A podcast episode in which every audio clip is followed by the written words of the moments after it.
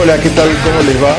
Arrancamos tendencias con algo muy interesante, que es una nota que, una charla que tuvimos con Hernán Ferrari Aines, nuestro hombre en Brasil, es profesor universitario en la Universidad de Río Grande do Sul.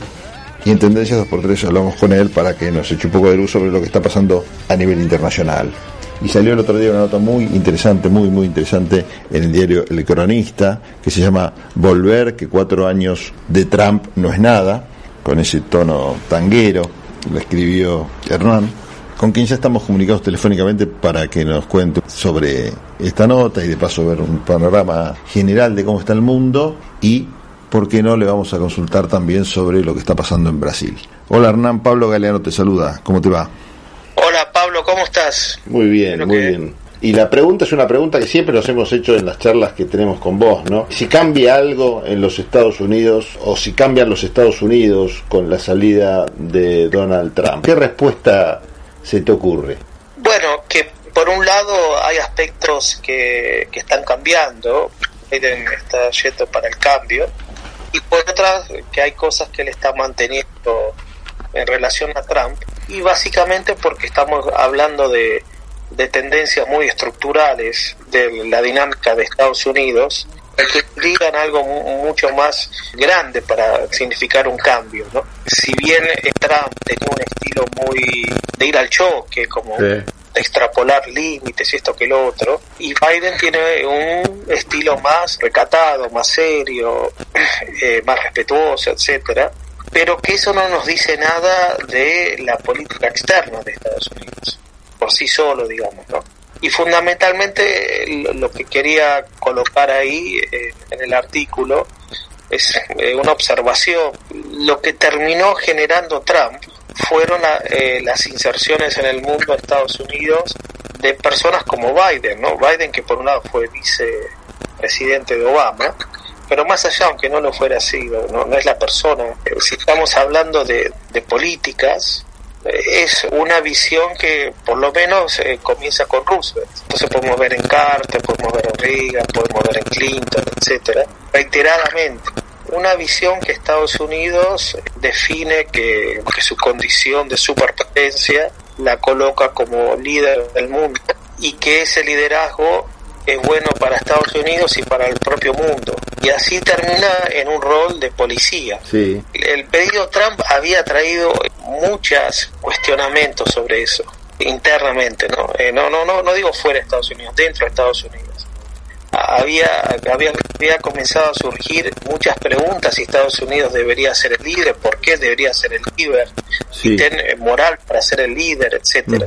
Y los eventos finales de- del gobierno Trump, las marchas racistas, Sí, que volvieron a la historia y lo que pasó con los con los nativos eh, y las guerras de Estados Unidos y las conquistas y esto que lo otro, que es algo recurrente a lo largo de toda la historia de Estados Unidos, ¿no? Sí. Es decir, se supone- Estados Unidos tiene un proyecto de paz al mundo, pero su historia es de una guerra prácticamente permanente Sí, exacto. y, y también de interferir en procesos políticos internos de otros países, no únicamente del tercer mundo, como se cree, en, en Europa también, inclusive eh, del propio gobierno de Obama espiaron hasta Angela Merkel Sí, sí. y a, lo- y a Francia y a, y a líderes europeos.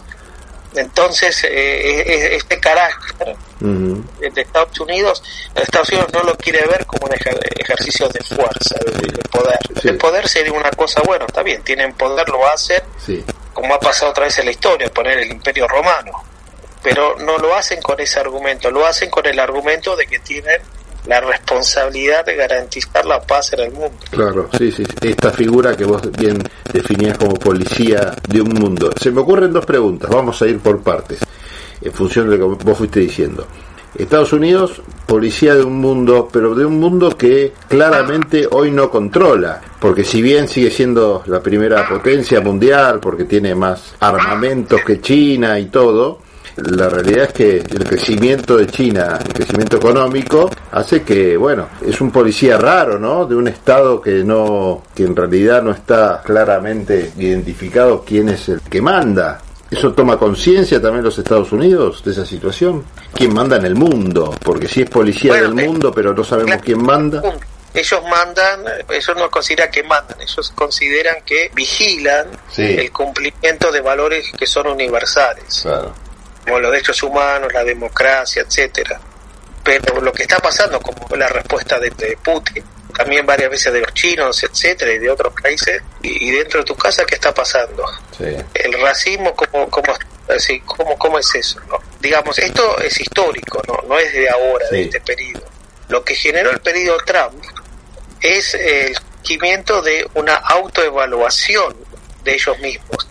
Y lo que está mostrando Biden es que Estados Unidos, a pesar de cualquier cuestionamiento, etcétera, puede seguir adoptando ese rol de, vigilancia mundial, como si fuese algo eh, natural, como si el problema hubiese sido Trump. Vos en la nota hablas de un poder sobrante. Quería que, que comentes un poco sobre esto. ¿Qué es lo que cambia para que exista este poder sobrante? ¿Y qué es lo que tendría que hacer Estados Unidos con ese poder si es que se puede hacer algo? Sí, eso, eso en realidad eh, aparece citado, no, o sea, no palabras mías, de un analista llamado Robert Kagan, o Kagan que es una persona, eh, un intelectual muy, bastante importante en Estados Unidos, que ha sido de los grupos que pensaron la estrategia internacional en Estados Unidos comenzó en la, época de Reagan y fue sobre todo muy cercano a Bush. Y lo que él está eh, lo que él está colocando es que por el peso que tiene Estados Unidos en el mundo no hay una opción para Estados Unidos en ser eh, esa superpotencia mundial. Y que si que lo que demostró Trump al ser más reacio a tener ese papel esa función es que Estados Unidos tiene mucho más poder del que usa. Por tanto, tendría poder suficiente para cumplir ese rol. Eh, esa idea surgió con mucha fuerza y él estuvo involucrado en esa visión después de la caída de la Unión Soviética, en la década del 90, y comenzó un poco durante Clinton, solo que Clinton eh, era más reactivo al uso más duro del azar. De, cuando viene el equipo de, de Bush filio, eh, filio, hijo, perdón, la idea de que de usar las armas para ese, esa actitud, ese, ese bien general mundial, correspondía más. Claro. Y esa es una idea que la tenían mucho antes del ataque a las Torres Gemelas. Inclusive hubo un informe que publicaron un año antes de eso, diciendo que necesitarían un evento el ataque a Paul Haber para viabilizar esa estrategia. Sí, recuerdo eso, ¿no? Que muchos leyeron el atentado como una suerte de motivo hasta creado por los Estados Unidos para justificar esa, esa estrategia o esa decisión. Muchos claro, ese informe tuvo mucho que ver con esa visión más conspirativa, ¿no? De que, pero digamos, siendo verdad o no la conspiración, el hecho es que estaban con esa estrategia en la cabeza y la implementaron. El punto es que, que si, por más que poder sobrante, más poder, etcétera, eh, o no, la cuestión es que en el 2001 Estados Unidos tenía una relación de capacidad de poder en relación al resto del mundo mucho más grande de la que tiene ahora. Entonces, si en el 2001 eh, todo ese poder no alcanzó para implementar ese proyecto, sí. eh, ahora parece como más complicado, no solo por los problemas de que tiene como mayores rivalidades externas como China y Rusia, pero también porque internamente el país está en, en esta especie de gran conflicto social, que no estaba en el 2001. Claro. La gente de Biden, ¿cómo crees que está analizando estos hechos? Que seguramente, bueno, ya los conocían obviamente desde antes. Yo creo que la gente de Biden eh, está, por un lado, queriendo dejar atrás las actitudes que generaban más rechazo de Trump, digamos las palabras más racistas, más machistas, etcétera. Está interesado en recomponer un poco el tejido social interno de Estados Unidos y las relaciones eh, externas tradicionales, que sería un poco más de la vanguardia humana, eh, siempre entre comillas, todas estas expresiones, que sería la relación con los europeos. Claro. Entre comillas, porque la historia es mucho más compleja que las posturas, mucho más contradictoria que esas posturas. Pero al mismo tiempo sí que pretende seguir eh, una postura de enfrentamiento con China en la misma línea que estaba haciendo Trump. Dentro de ese estilo es como si fuese, da la impresión que se estaría acercando un poco a lo que fue el gobierno de Obama, ¿no? Que, llegó con gente con mucha esperanza, ¿no? Porque no era blanco, no era, eh, había nacido en Hawái, protestante, etcétera joven, qué sé yo, como si estuviese dando un nuevo aire a algo progresivo a Estados Unidos, pero eh, cuando fue la crisis del 2008, Obama salvó a los grandes bancos eh, y dejó a mucha gente en la calle porque perdieron sus casas, mantuvo las políticas de concentración de ingresos que venían desde Reagan, mantuvo las guerras que dijo que iba a terminar y algunos las aumentó más, se metió la guerra con Siria, etcétera, ¿no? Y cuando recibió el premio Nobel de la Paz, como aparece en el artículo, dijo nosotros tenemos la responsabilidad de ser ese, esa especie de guardián mundial. Eh, y porque tenemos estos valores superiores. Entonces, entonces un poco la idea de volver en el título eh, no era, era un, juego con el tanco, pero el contenido era medio como decir volver a lo que éramos antes, ¿no? El desvío fue Trump. Claro. claro que hay muchas cosas de Trump que se pueden cuestionar. Ahora, yo quería apuntar un poco más a lo que no se cuestionó, que Trump sí llegó a cuestionar, que es que el comportamiento de Estados Unidos ha sido siempre en función de su interés nacional y ha sido siempre muy violento, ha sido siempre muy Entonces puede ser que por fuera Biden no tenga eh, ese carácter, pero la sociedad sí la sigue teniendo su relación al mundo continúa siendo esa. Y el poder sigue pasando por el mismo lugar. Digo, las corporaciones no cambiaron con el cambio de color de republicano a demócrata. Eh, las corporaciones, poco cuando se coloca el poder, están las corporaciones, están el Partido Republicano más belicoso. Sí, claro están las Fuerzas Armadas con unos, con unos presupuestos tremendamente grandes y también está toda la corporación de lo que se llama Servicio de Política Externa, que es eh, analistas, diplomáticos, eh, eh, universitarios, etcétera, que ejercen, digamos, un papel importante y, tienen también preventas muy importantes en su comportamiento, ¿no? Es una élite política externa. Entonces, un poco Trump, eh, más allá de, digamos, uno no está en la cabeza de la persona para saber las intenciones, pero las palabras de él sí eh, apuntaban que él quería defender al estadounidense común, digamos, de las políticas que lo perjudicaban de estas eh, estructuras de poder. Claro, de ese establishment. Mm. desestablishment. Cuando fue el discurso inaugural, cuando asumió la presidencia, él es clarísimo en eso. Dice, estas corporaciones estuvieron ahora perjudicando a ustedes. Ahora el poder vuelve para ustedes. Después hay que ver si, qué es lo que él hizo. Sí, sí, sí, sí, sí pero estamos... Claramente apuntó a eso.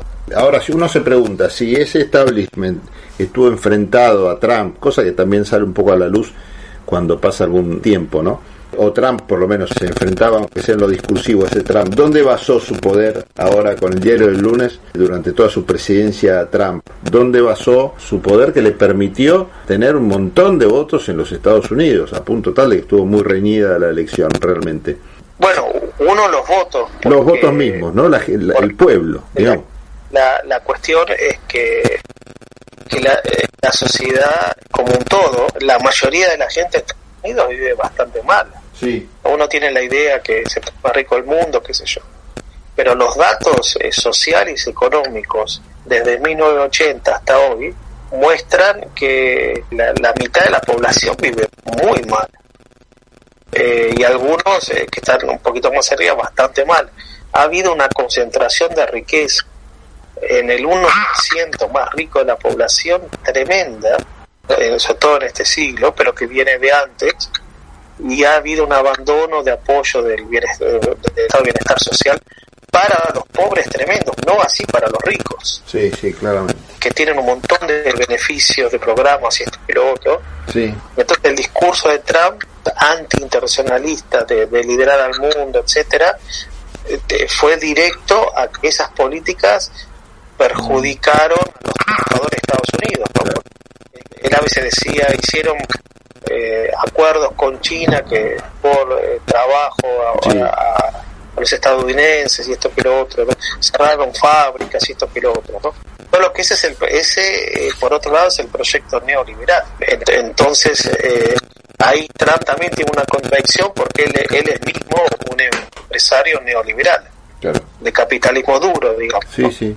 Eh, entonces, bueno, ahí también queda medio complicado la coherencia de Trump en eso, ¿no? Ahora, a nivel discursivo, es muy claro en eso.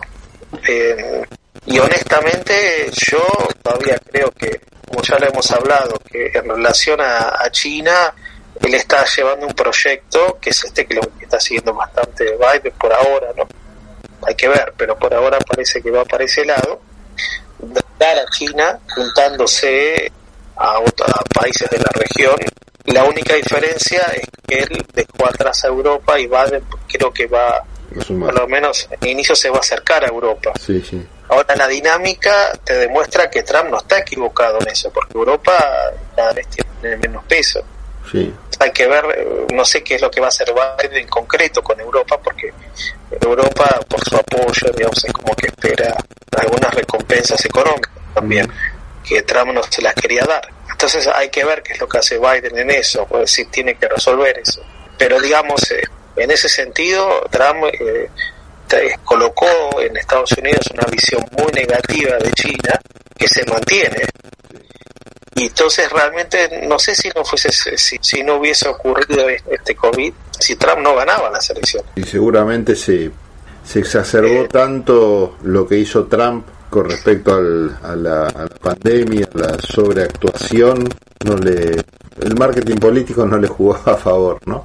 En este caso, claramente. Andrés, te voy a molestar dos minutos más porque me parece un, un desperdicio y tengo la obligación periodística de preguntarte, ya que estás en Brasil, que me cuentes un poco, más allá de las noticias que tenemos, que tienen que ver con apariciones de, una nueva cepa que tiene el origen ahí, la preocupación mundial que hay por lo que está pasando en Brasil, un poco el descontrol que se ve por parte del, del gobierno, no prestar atención a estos temas e insistir, eh, conseguir con con las actividades y en paralelo nos enteramos de algunos cierres de algunos lugares, de algunos estados, entonces no entendemos muy bien qué es lo que está pasando ahí, cómo estás viviendo este proceso, cómo lo vive la gente que está en Brasil. Bueno, eh, acá hasta hace, yo qué sé, dos meses atrás, estaba una situación dentro de todo, ponerle similar a, la Argentina. Eh, hay un caso en, en, en el estado de Manaus, donde medio apareció como una cepa nueva, una variante, una cuestión así. Y, el gobierno había sido avisado de que iban a faltar eh, equipos de oxígeno. Y no le interesó hacer absolutamente nada, que, que, que es bien así el estilo del gobierno. Y se transformó en un escándalo eso y salió de control. Eh, ahí cuando empezaron a salir las denuncias que habían sido avisados, esto que lo otro, el gobierno ahí como para, para tapar ese escándalo rápidamente, empezó a trasladar a personas eh, contagiadas con esa cepa que necesitaban equipo de oxígeno por otros estados de Brasil. Y eso eh, lo terminó difundiendo por todo el país. Y si bien había gente que se cuidaba, estaban con esa idea de que afectaban a los grandes, a la gente mayor. Sí coincidió con el verano, con carnaval, esto que el otro, los jóvenes siempre fueron menos respetuosos eh, y acá nunca hubo una política nacional de aislamiento. Por lo tanto, en estos meses de verano los jóvenes se contagiaron mucho. Y esta cepa es muy mortal, mucho más mortal que la original con los jóvenes. Y, y, de golpe empezaron a subir los casos en forma dramática. Entonces Brasil creo que terminó el año con 200.000 muertos y ahora estamos en 200.000, que en tres meses eh, un 50% de lo que fue el año pasado. Entonces eh, ahí ahora quedó muy fuera de control y, así también medio de golpe. Y bueno, la situación se agravó mucho. Y, Andrés, yo lo que te pregunto es, sabemos la postura de Bolsonaro, sigue insistiendo, si bien no, no lo califica como un resfrío, pero sigue insistiendo con, un, con controles muy laxos con respecto al tema. La población, que supongo que estará enterada de estos números de crecimiento de casos, que ve que los hospitales seguramente colapsan la cantidad de casos, para generar esta cifra hay que tener, bueno, muchísimos más casos todavía, ¿no? Porque está toda la gente que se enferma y después se termina curando. La población eh, ¿Impacta en la población esto o no? Bueno, eh, eh, digamos, relativamente, mm. el tema es que, este, que esta cuestión del COVID, no creo que solamente acá en Brasil, pero sobre todo en la sociedad occidental, hoy estaba viendo en Europa también que vuelven a estar muy complicados, etcétera. Es como que la cabeza muy individualista de las personas les dificulta ver el caso y medio que esto existe cuando me toca. Entonces, eh, por un lado está ese factor. Por otro lado está el otro factor de que en la dinámica anterior que venía pasando para un país como es Brasil, muy elitista, con un poco de sentido común, de cuidado y capacidad económica para los cuidados, sí. Eh, eh, las personas podían estar relativamente, relativamente relativas con cuidado. Entonces, eran más en, las clases más bajas. Claro. Yo, yo durante todo el año pasado veía que los números eran tremendos. Sí. yo no conocía gente o gente que conocía gente que había sido ni siquiera contagiado. Sí, sí, te entiendo. Y ahora no, ahora sí conozco mucha gente que inclusive falleció. Por lo tanto, en este momento está llegando a un nivel social que antes se ve que no estaba llegando. Eso yo sé que era diferente, por lo menos en Buenos Aires, porque yo hablaba con gente y todo el mundo conocía un montón de gente que había sido contagiada. Entonces, es como que eso te da la estructura más democrática de la sociedad argentina en relación a la brasileña. Entonces, estos últimos meses ya comienza a haber manifestaciones más fuertes. Inclusive ayer salió solicitada una carta abierta de un grupo de economistas del establishment. Sí. Eh, criticando al gobierno, etcétera. Y el gobierno, el tema es que, digamos que Bolsonaro se jugó al discurso de gripecita, creo que nunca se imaginó que podría llegar a esto, y él está siempre muy preocupado con las elecciones del 2022. Para él, desde el inicio, su discurso va dirigido a mantener el apoyo de su base, no, no quedar bien con la sociedad. con el nuevo votante, ese ya sabe que no lo va a tener jamás. Claro, él quiere mantener a los que tiene, ¿no? Y mantener a los que tiene es gente que tiene mucho, digamos, fanatismo. Claro, radicalizado. Claro, entonces, eh, son, entonces son personas que, que hacen marchas, que se juntan, o sea, que desafían abiertamente todo tipo de protocolo, ¿no? Sí, sí, sí. Una, una anécdota media curiosa, ¿sí? Es que cuando hace poco le devolvieron los derechos políticos a Lula, sí.